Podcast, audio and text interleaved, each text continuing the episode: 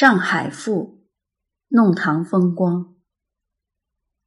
先找一二以资比较者，而后从前的上海弄堂的特色，或能言而喻之。北京的胡同，最初的感觉是两边圆墙之矮，令人顿悟武侠的飞檐走壁不可不信，可以全信。脚下的泥路擎久了。就松散如粉，下雨烂作长长的沼泽，而矮墙多年不刷石灰，病恹恹的连过去，连过去，连过去。门像是开着，像是拴着，从隙间望进去，枯锁的四合院之类，有槐、榆等等，树大者。里面就以树为主似的。复前行，圆墙田不知矮的连过去，连过去。门了，再过去直角拐弯，还是泥墙。出现砖面的墙，砖的青灰色使人透口气。分明一对石狮，两扇红漆的门。门和诗都太小，反而起了寒碜之感。北京的胡同是寂寞的，西风残照，也没有汉家气象了。杭州的巷呢，也早与游壁香车、移簪坠耳的武林韵事不相干。两堵墙拥邻邻对峙，巷子实际是窄的，看起来就更窄。墙之所以高，为了防火，故称烽火墙。恐怕也是为了防盗贼，因而历代坚持不开窗，只有门，似乎万不得已才开这个门。开了就紧紧关起来，多数是两道的。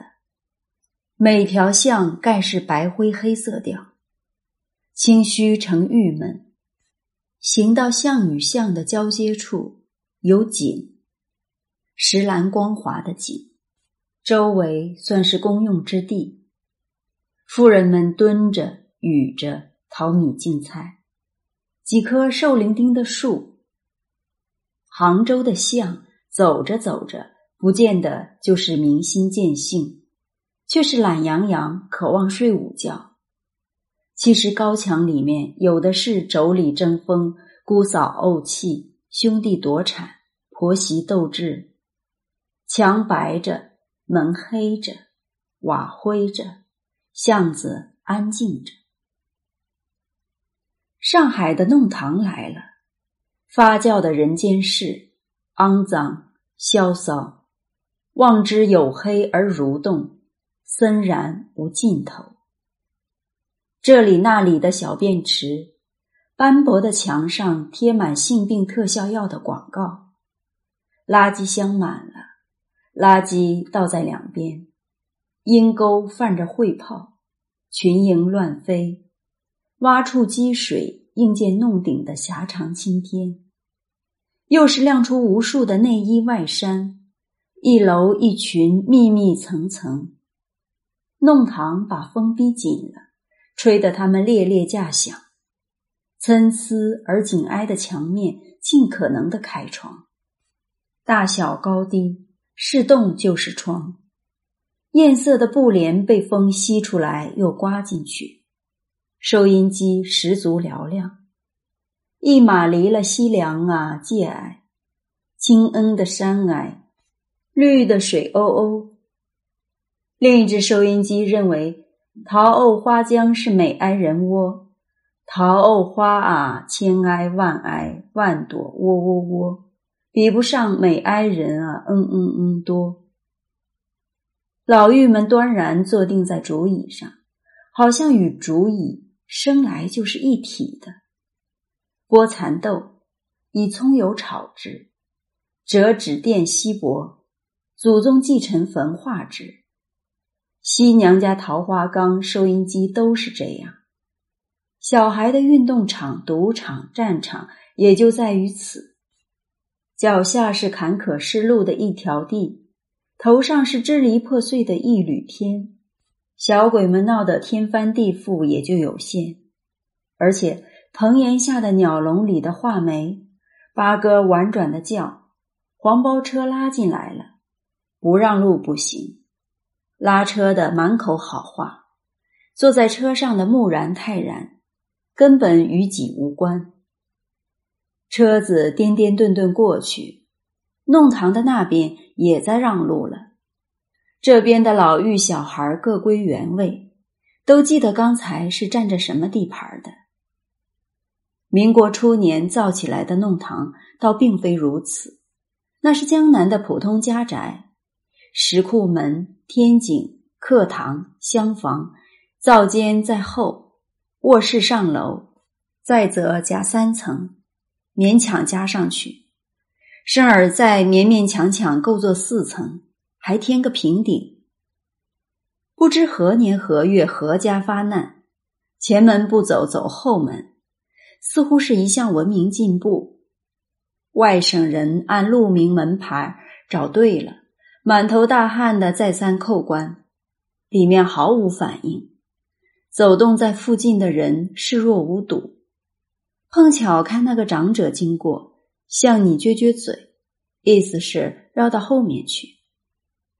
上海人特别善于简练，对方当然也要善于领会才好。这一撅嘴是连着头的微转，足够示明方向方位了。但外地来客哪有这份慧能，仍处于四顾茫然中。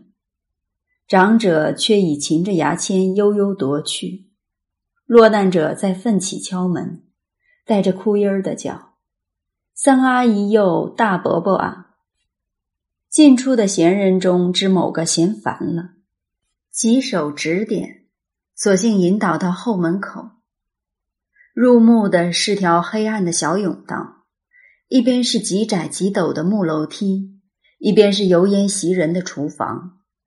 身影幢幢，水声尖尖，烧的烧，洗的洗，切的切，因为是几家合用的呀。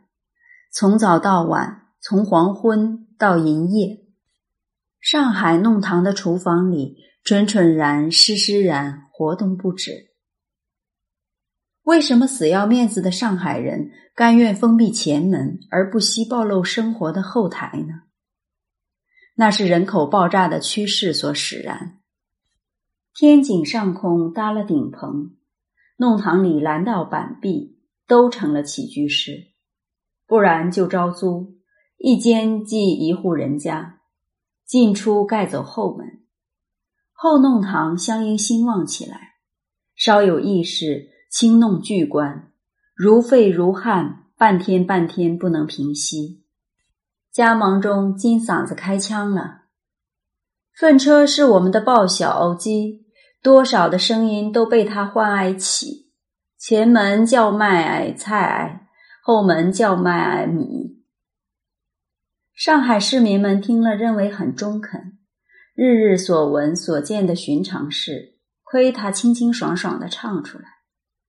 大都会的文明只在西区，花园洋房、高尚公寓、法国夜总会、林中别墅、俱乐部、精致豪奢，直追欧美第一流。而南北东三区及中区的部分，大多数人家没有煤气。没有冰箱，没有浴缸、抽水马桶。每当天色微明，粪车隆隆而来，车身涂满柏油，状如巨大的黑棺材。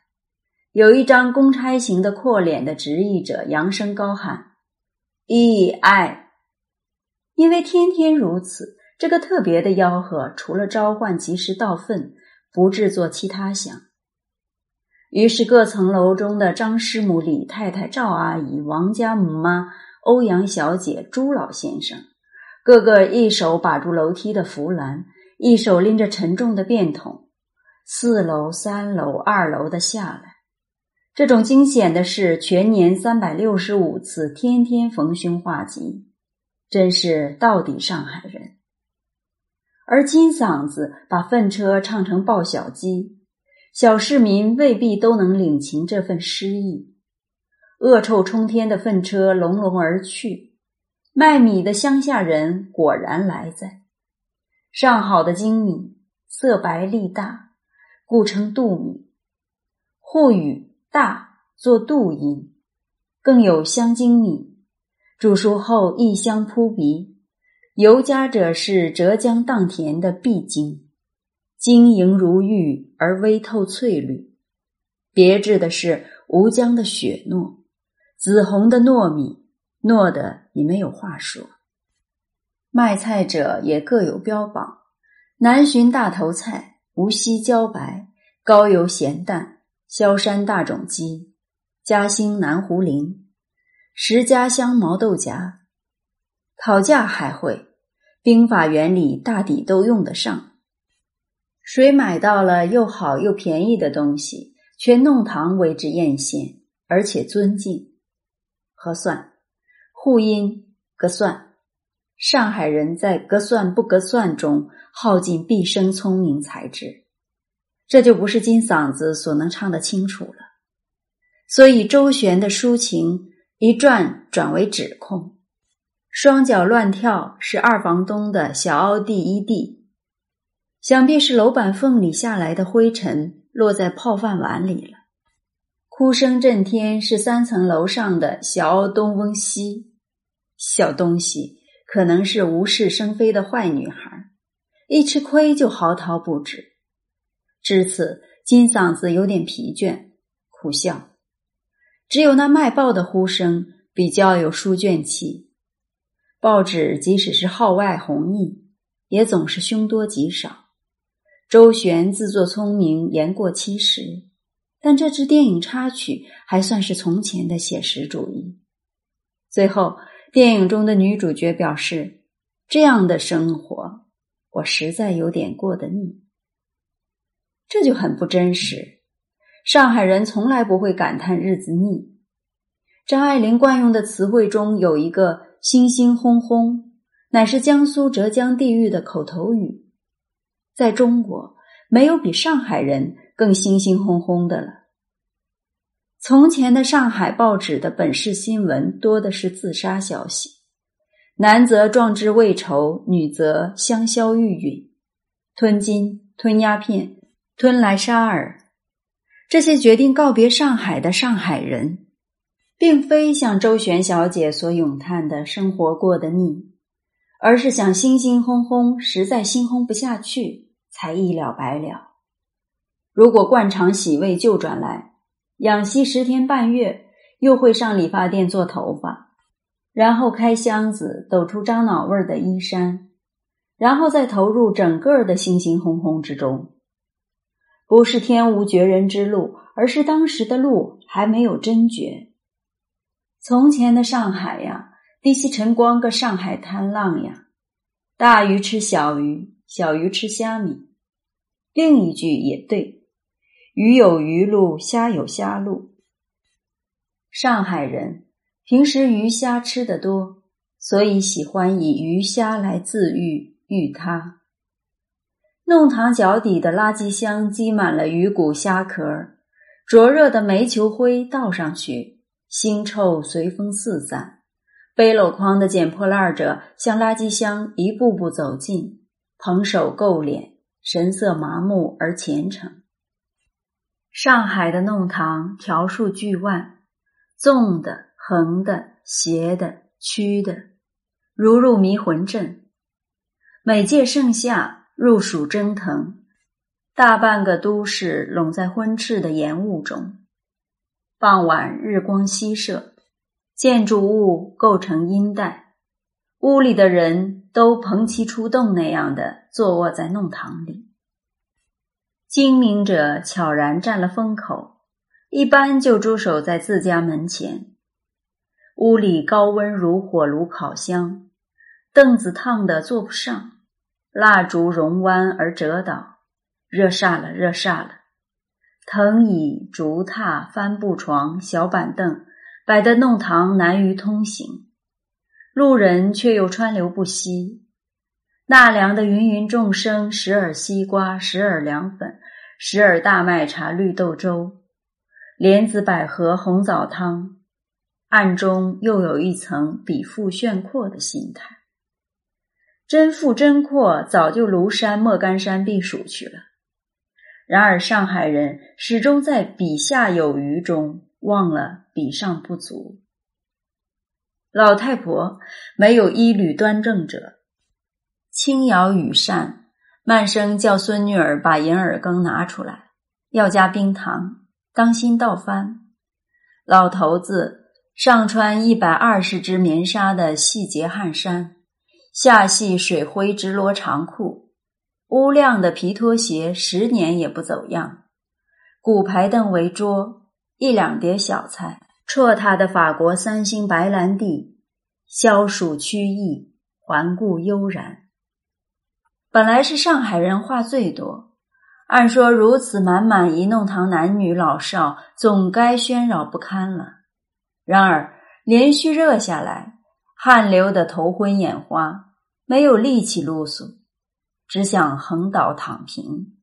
天光渐渐暗落，黄种人的皮肤这时愈发显得黄，瘦的、肥的、再瘦再肥的，都忘我而又唯我的。承落在路灯下，大都会的市声远近不分的轰轰雷滚。从前的上海的夏天呀，臭虫多，家家难免，也就不怕丢脸，卧具坐具搬到弄堂里来用滚水浇，席子卷拢而拍之春之，臭虫落地，连忙用鞋底擦沙。已经入夜了，霓虹灯把视空映得火灾似的。按照灯巨大的光束，忽东忽西，忽交叉，忽分开。广播电台自得其乐的反讽：那南风吹来清恩凉，那夜莺啼声凄宜窗，月下有花蚁一般的梦翁，蒲扇噼啪驱蚊。完全国货的文烟，像死烂的白蛇盘踞在地上。救火车狂吼着过了一辆又一辆，夜深路重，还是不进屋。热呀，进去了又逃出来。江海关的大钟长鸣，明天一早要上班。从前的上海的夏令三伏，半数市民几百万，这样睡在弄堂里。路灯黄黄的光照着黄黄的肉，直到天明，又是一个不饶人的大热日子。